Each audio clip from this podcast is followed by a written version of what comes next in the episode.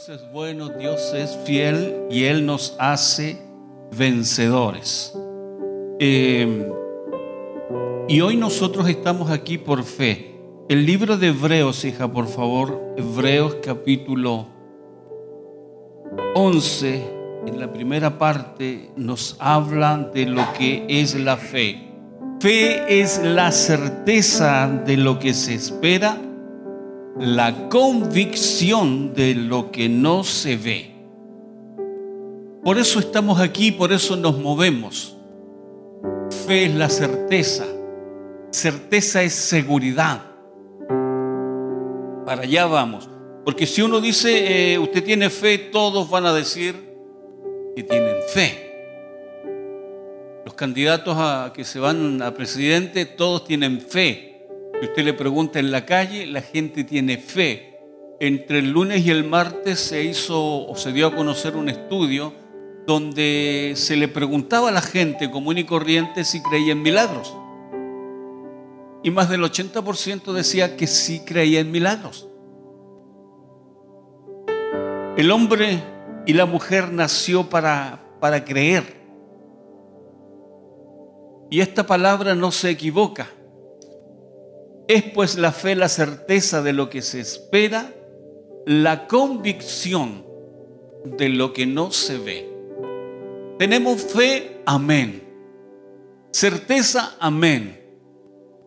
Estamos convencidos. Ese es el problema.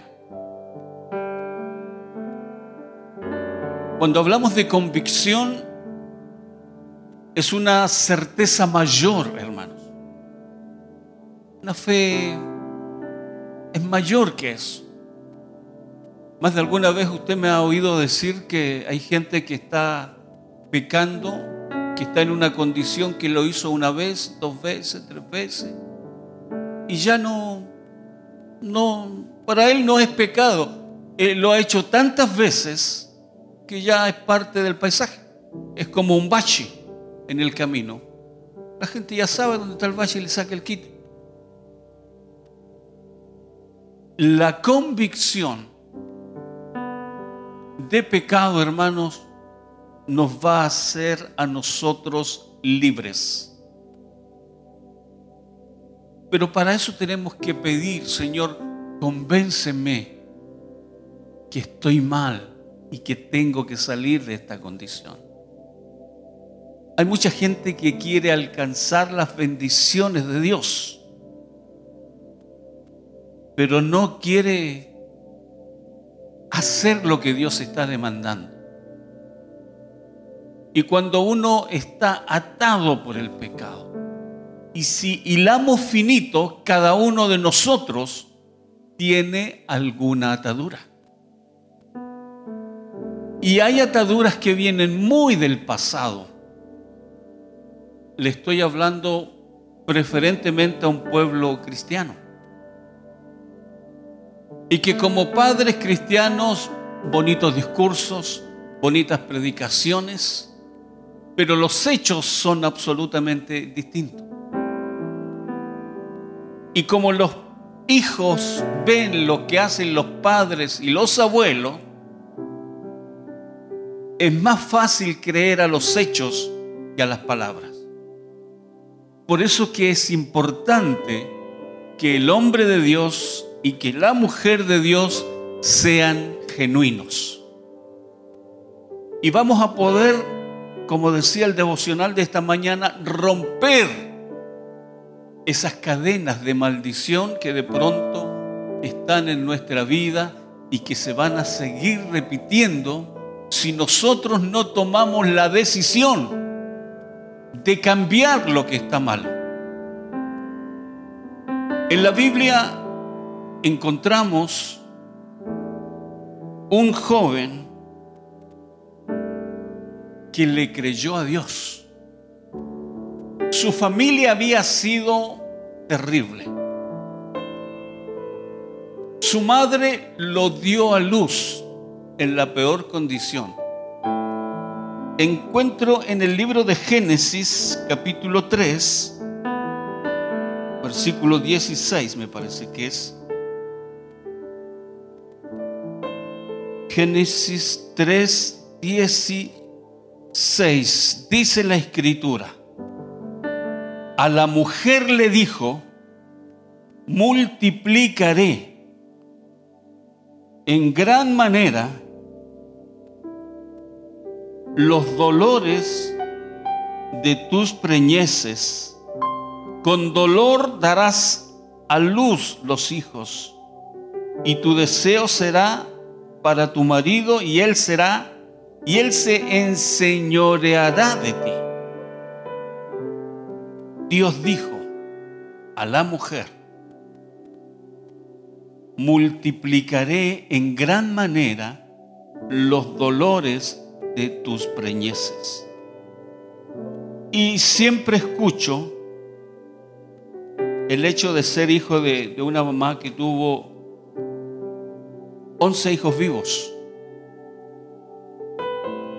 Comprenderá que ya cuando uno es abuelo, ya muy grande, las condiciones para que las madres antiguas, muy antiguas, dieran a luz, era muy peligroso. Y por eso había una gran mortandad de, hijos pequeños.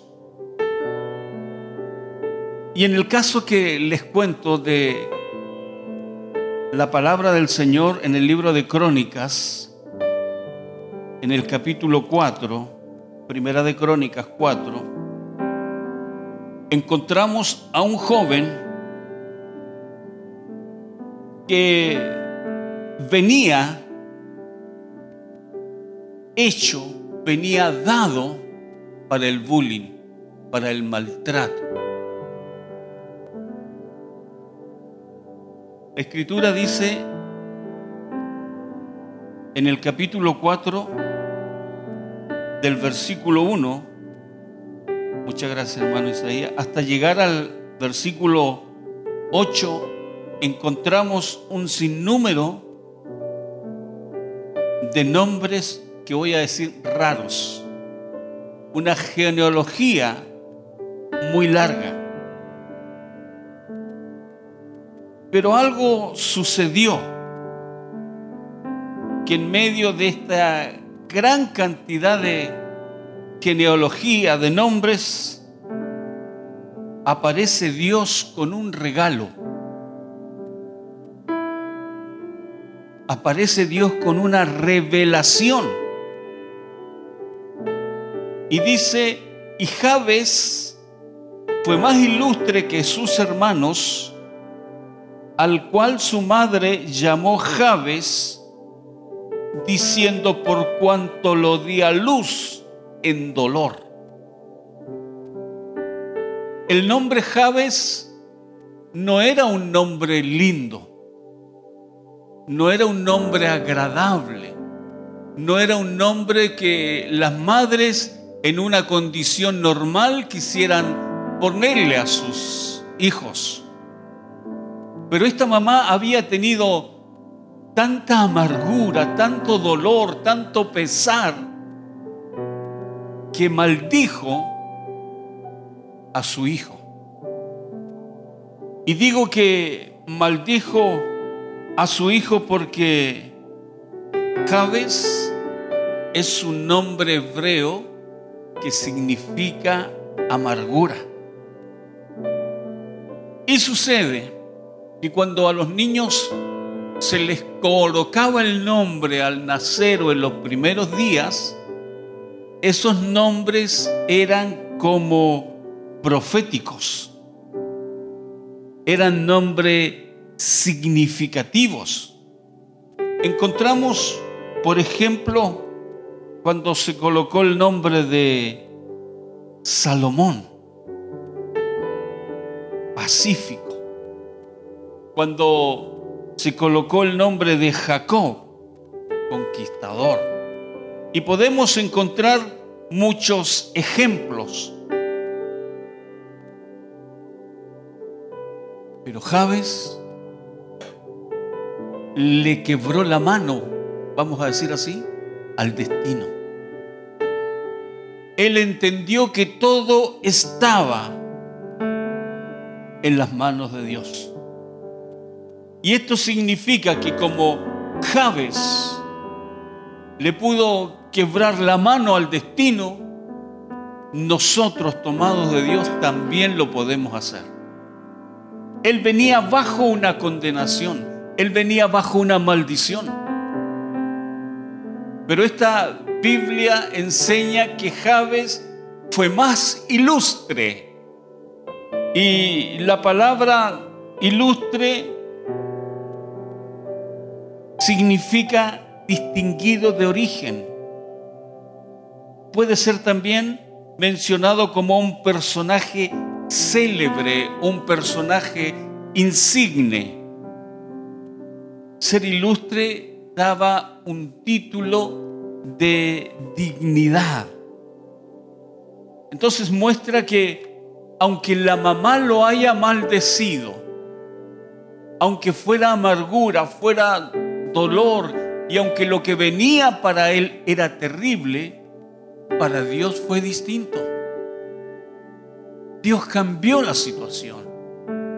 Y si Dios lo hizo con Javes, Él también lo hace con nosotros. Nosotros podemos venir encadenados a una maldición de enfermedad. Nosotros podemos venir encadenados a una maldición de pobreza, a una maldición de homosexualidad. Pero Él cambió la historia. ¿Sabe que Dios fue diferente con Javes? Para nuestro Señor y Salvador, Javes fue especial. Pero él, él hizo algo. Javes dio el paso de fe. Vuelvo al libro de Hebreos 11. Javes tuvo la actitud. En la vida es muy importante tener actitud. Amén. Tener actitud, hermano. Eh, se llama hoy en día tener buena parada frente a la vida, frente a lo que viene para nosotros. Porque nos podrán decir que no tenemos educación. ¿Cuántos personajes en la escritura Dios los levantó? Los llevó a lugares insospechados por su gracia y por su misericordia. El libro de Hebreos dice, es pues la fe la certeza de lo que se espera, la convicción de lo que no se ve. Javes puso su fe en acción. Creyó que Dios podía cambiar la situación de su vida. Nosotros como jefes de hogares, como esposos o como abuelos o como marido o como esposa, nosotros podemos cambiar la historia. Nuestra familia puede ser una familia muy venida a menos. Javes no tenía por dónde, pero le creyó a Dios. Le creyó en humildad, en sinceridad delante del Señor. Si hay algo que nosotros tenemos que hacer permanentemente, es enfrentar al Señor desde la verdad, desde la sinceridad. La Biblia dice que invocó, versículo 10 de Crónicas 4, e invocó Jabes al Dios de Israel. Le dijo, le dijo desde el alma, le dijo desde, desde lo más dramático, oh, si me dieras bendición. Yo he escuchado a mujeres que están orando por sus hijos, por su marido, por sus nietos, con lamento, que le dicen, oh, si me dieras bendición. Cuando la pastora ora, créame que no me gusta mucho escucharla. Porque me impacta el lamento.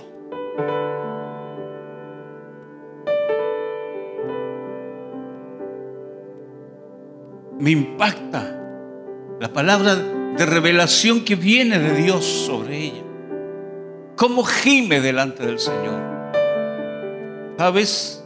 Dice, oh, ¿cuántas veces lo ha dicho usted? Ante una, ante una vergüenza que va a pasar, sobre algo que va a venir a su vida. Oh, si me dieras bendición y ensancharas mi territorio. Me va a disculpar.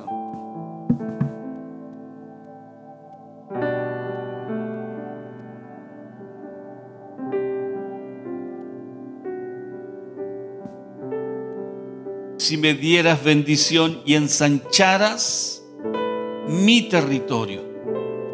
Él no está pidiendo algo específico no está pidiendo cosas materiales puntuales para su vida. Él está haciendo un lamento de lo profundo si me dieras bendición.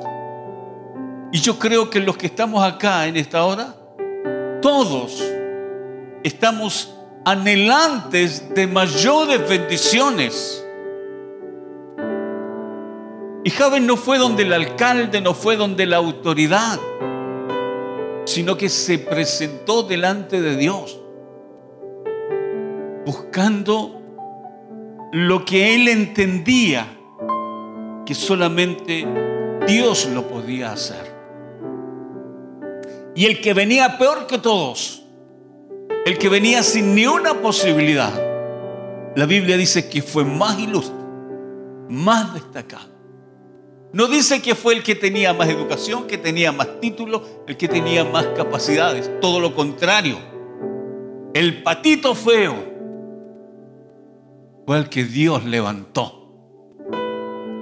Pero Javes tuvo la actitud de ir él delante del Señor. La Biblia dice, y le otorgó Dios lo que pidió como Dios, hermanos, no nos va a responder a nosotros si actuamos sinceramente, si no actuamos delante del Señor con todo el corazón. Dios cambia la historia, Dios cambia el lamento en baile. Dios lo hizo y Dios lo hace todavía. Si hoy día usted está en esta condición, está atado a la amargura. Yo conozco personas que les cuesta mucho salir, hermanos, de, pruebas, van como de prueba en prueba y nunca ven una bendición. Siempre están sufriendo por algo. Y sabe, esta palabra es para la iglesia hoy, es para usted que me está escuchando. Y sin duda que Dios a usted lo quiere sacar de los dolores de la vida. Lo quiere sacar de la angustia, de la soledad.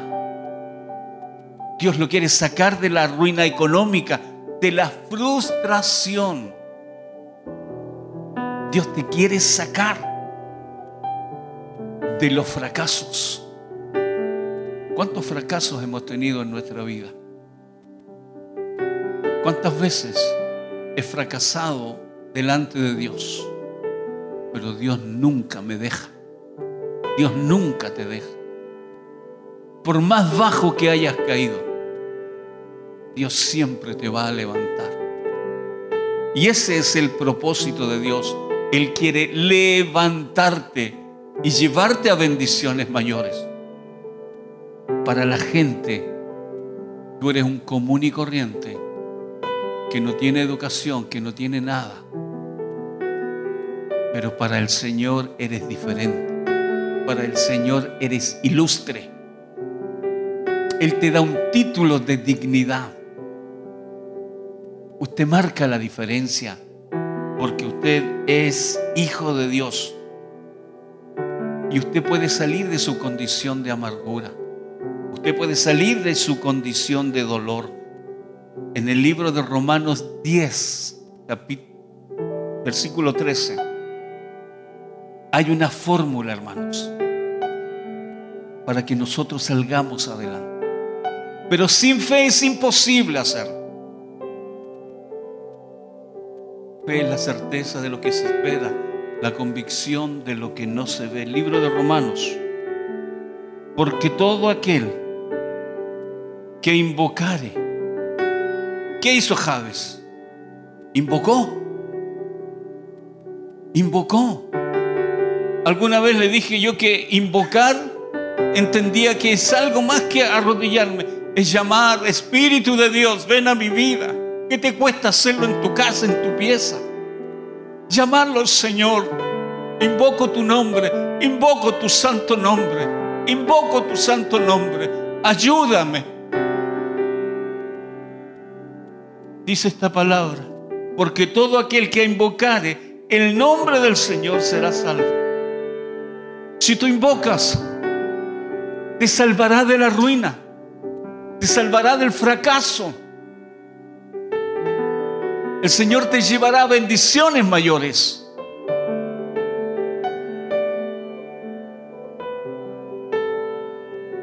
¿Cuántos hoy días, si hacen un análisis, tienen una vida vacía y desordenada? Vienen, caminan, viajan, manejan, pero hay algo que los tiene vacío perdieron algo en su vida. Perdieron algo. Y ya no tienen el brillo de antes. Ya no tienen la luz de antes. Andan raspando con lo mediocre. Haz lo que hizo Javes, que es un modelo de la oración que el Señor nos dijo que hiciera. Invocar el nombre del Señor. Repito, no pidió cosas puntuales, zapatilla, auto. Él dijo,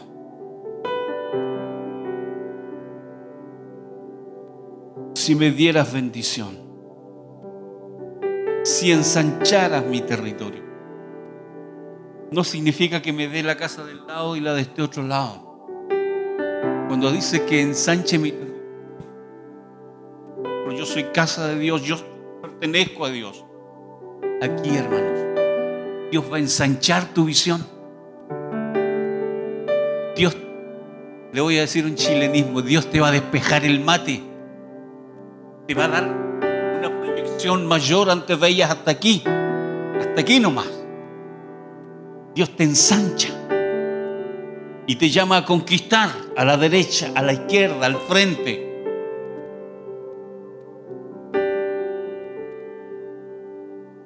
Invocó al Dios de Israel diciendo, si me dieras bendición, si ensancharas mi territorio y si tu mano estuviera conmigo cuando usted anda tomadito del Señor, anda seguro.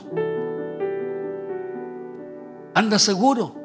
Cuando estos pequeñitos que usted ve por aquí y los ve tomados de, la mano del papá o de la mamá, ellos se sienten campeones porque van seguros, van quien los protege. Así con Dios, hermano. Cuando no nos separamos de Él, no digo que estás viviendo sobre las nubes, pero, pero no te apartes del Señor. Tómate de Él. Agárrate como un niño se toma de su papá o de su abuelo. Con ellos van seguros. De la misma manera, en todo, en el matrimonio, en el trabajo, cuando estás manejando ¿Cómo no vamos a ser bendecidos, hermano? Si hasta ahora caminamos por pura gracia, por pura gracia y misericordia nada más. Pero si lo invocáramos, si lo invocara. Quiero recordar al predicador callejero que velamos hace algún tiempo acá en la iglesia. Cuando fui a buscarlo, a ubicarlo, le pregunté a un vecino y me dijo, tiene que ser el evangelista. Es uno que se levanta, vive en una casa amarilla, que se levanta en la mañana y ora por toda la cuadra.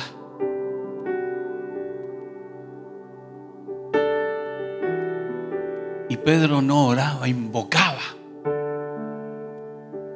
Bien fuerte. No se avergonzaba. Usted lo puede hacer, hermanos, en lo íntimo, en lo privado. Porque todo el que invocare dice el libro de Romanos 10.13, el nombre, Romanos 10.13, porque todo el que invocare el nombre del Señor será salvo. ¿Qué dice el 14? Por favor. ¿Cómo pues invocarán a aquel en el cual no han creído? Usted está aquí por fe. Usted ha creído. A todos el Señor nos dio un nivel de fe, un poquito, un, poquito más. Pero ¿cuántas veces no hemos hablado de que si su fe fuera tan pequeñita como, como un granito de mostaza?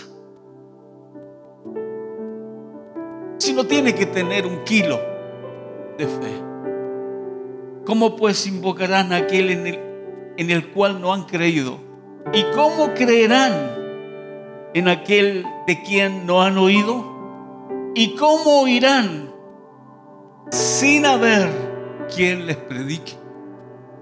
¿Cuánta gente está perdida colocando su fe en cualquier cosa?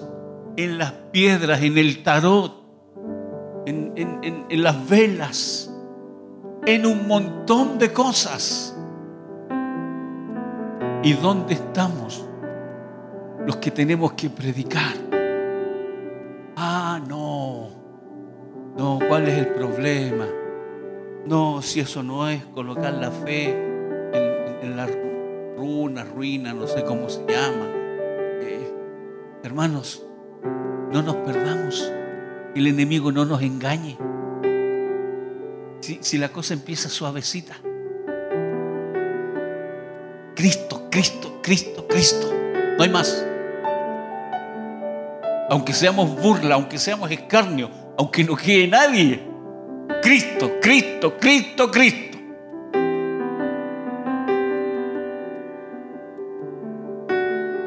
El que invocare el nombre del Señor será salvo.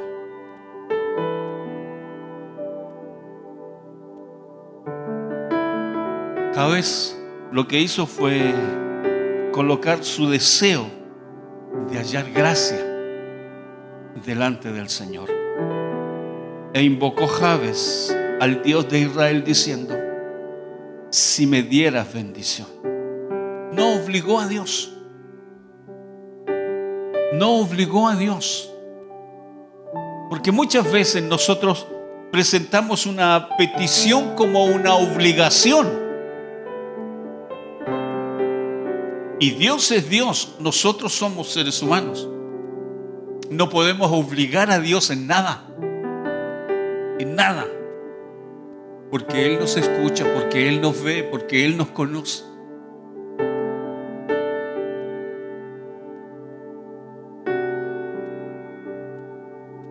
Dios sabe.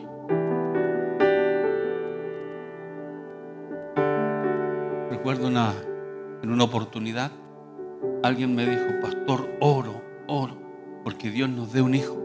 Oro, hemos hecho todo lo que hay que hacer porque nos dé un hijo. Y no tenían hijos. Conversábamos con mi esposa en lo privado, en lo íntimo. Y le dije, no saben la misericordia que Dios está teniendo con ellos. ¿Por qué? ¿No te has dado cuenta de los cruces familiares que hay entre ellos? Y usted sabe, verá que sí, dice mi nieta, que cuando hay cruces familiares muy cercanos, los hijos salen complicados. Dios tiene misericordia porque a veces no sabemos pedir. Estamos tan enseguecidos y estamos convencidos que la estamos haciendo muy linda. Pero Dios en su gracia, en su amor, no nos echa más carga.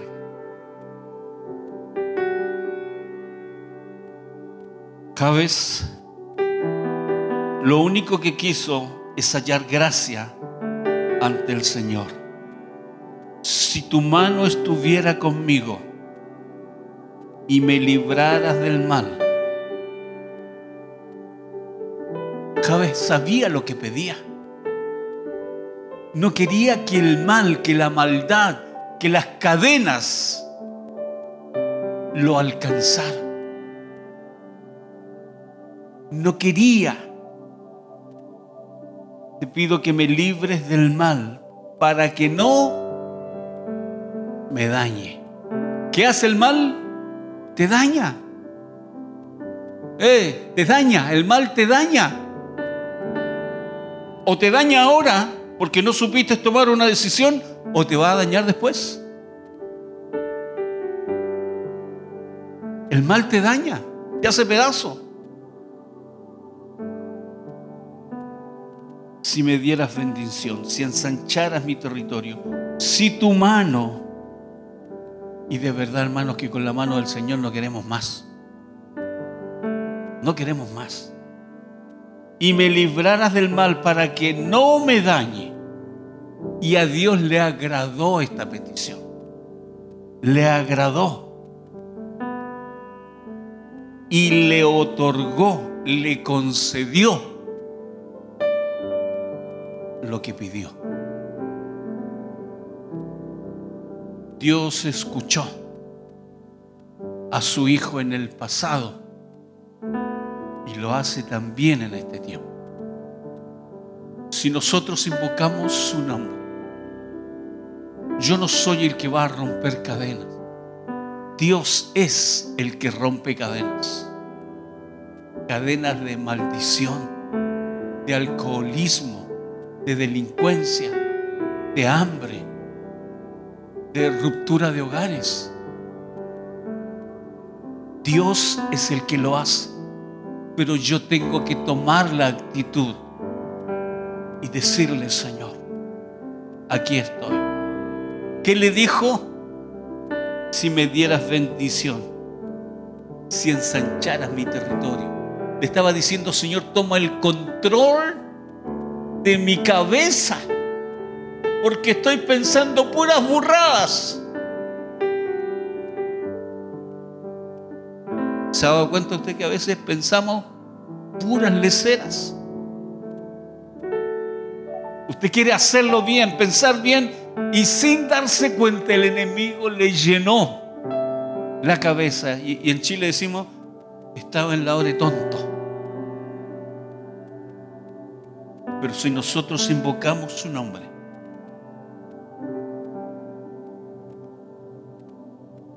Él va a hacer su voluntad en nosotros. Si pedimos bien, hermano. Si pedimos bien. Dios sabe hacer las cosas bien en nuestro beneficio, en nuestro favor. Se lo resumo en una palabra. Buscó someterse a la voluntad de Dios. ¿Qué hizo Javes? Se sometió. Usted ve la televisión, ve los noticieros, la delincuencia en la primera hora de todos los canales. ¿Cómo está el ciudadano? Mano arriba, aquí está la llave, llévate el auto, entran a la casa, al negocio. se someten, mano arriba, están rendidos. Sometámonos a la voluntad de Dios. Y lo que viene es bueno. Porque Dios es bueno. Lo que viene es bueno. Dios va a ensanchar. Dígale, Señor, ensancha. Ensancha mi mente. Sabiduría, inteligencia. Y Dios lo va a hacer. Y vas a ser más ilustre que el resto. El Señor te va a colocar en lugares que no te imaginabas. Pero Él lo va a hacer. Él te va a colocar. Porque cuando se coloca uno, estamos en problemas. Es Dios el que lo va a hacer. Tenemos que someternos a su voluntad. ¿Qué pasó con Javes? Y le otorgó Dios lo que pidió. ¿Cuántos tienen peticiones delante del Señor? Levante su mano. Venga al altar en un acto de fe. Venga al altar. Dios es bueno.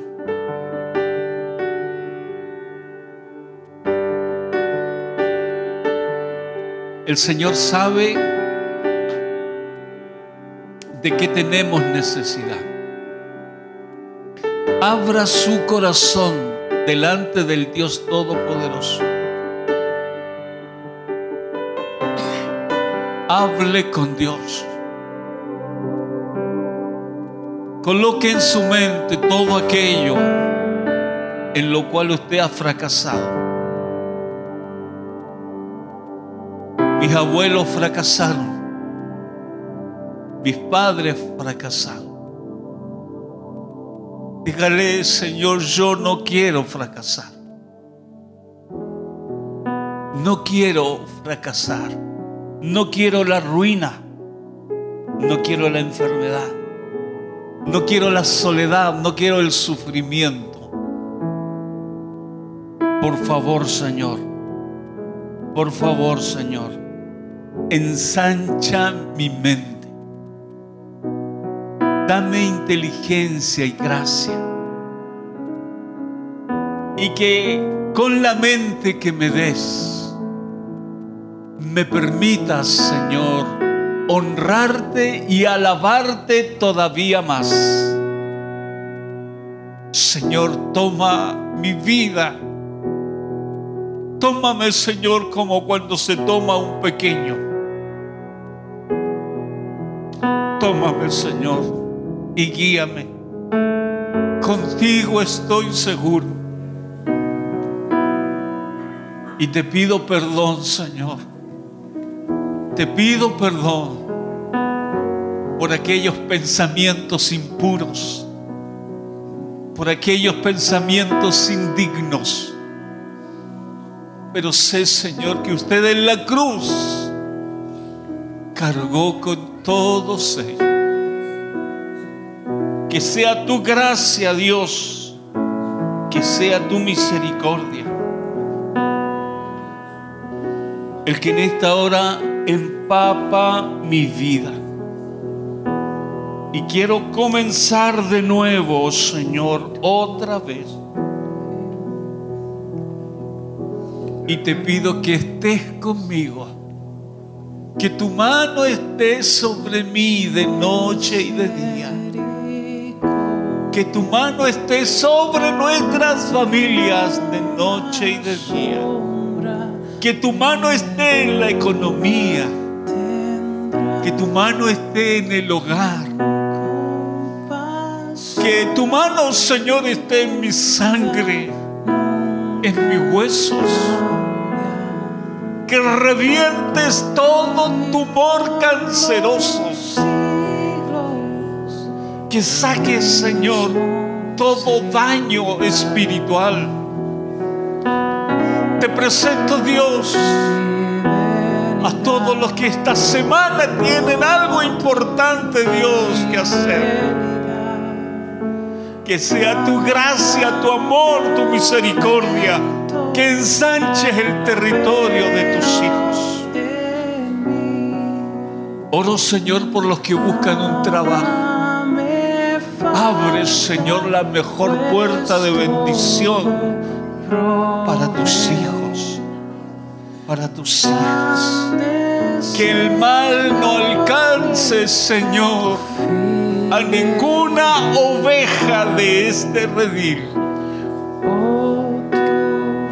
Protege, Señor, a cada padre, a cada madre de tus hijas que hoy no están aquí, Señor. Oro por aquellos, Señor, que tienen planes de separación.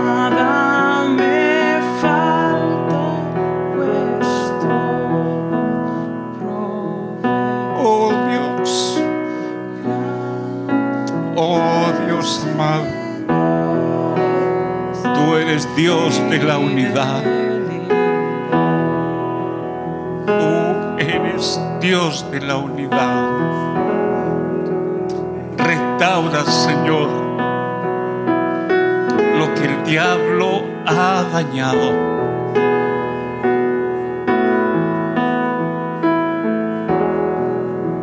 Restaura, Dios. Restaure, Señor, de una manera que nosotros no conocemos. Oro por aquellos que han recibido, Señor, un pronóstico médico desfavorable. Usted puede cambiar la historia. Usted puede cambiarla, Señor. Crear sangre nueva, arterias nuevas, huesos nuevos. Oramos, Señor, por bendiciones mayores. Invocamos tu nombre en este mediodía. Más que, orar, más que orar, Señor, te llamamos. Espíritu Santo, desciende. Desciende, Señor. Toca, toca, toca, Señor. Basta, basta una gota de tu sangre bendita para que se provoque el milagro. Rompa toda atadura del diablo. Señor, toda mezquindad. Rompa, Señor, toda ruina económica. Desciende sobre aquellos hijos e hijas, Señor, que urgentemente necesitan de tu bendición. Padre bueno, recibimos tu bendición, la tomamos, la abrazamos, la necesitamos y te damos gracias en el dulce nombre de Jesús, nuestro Salvador.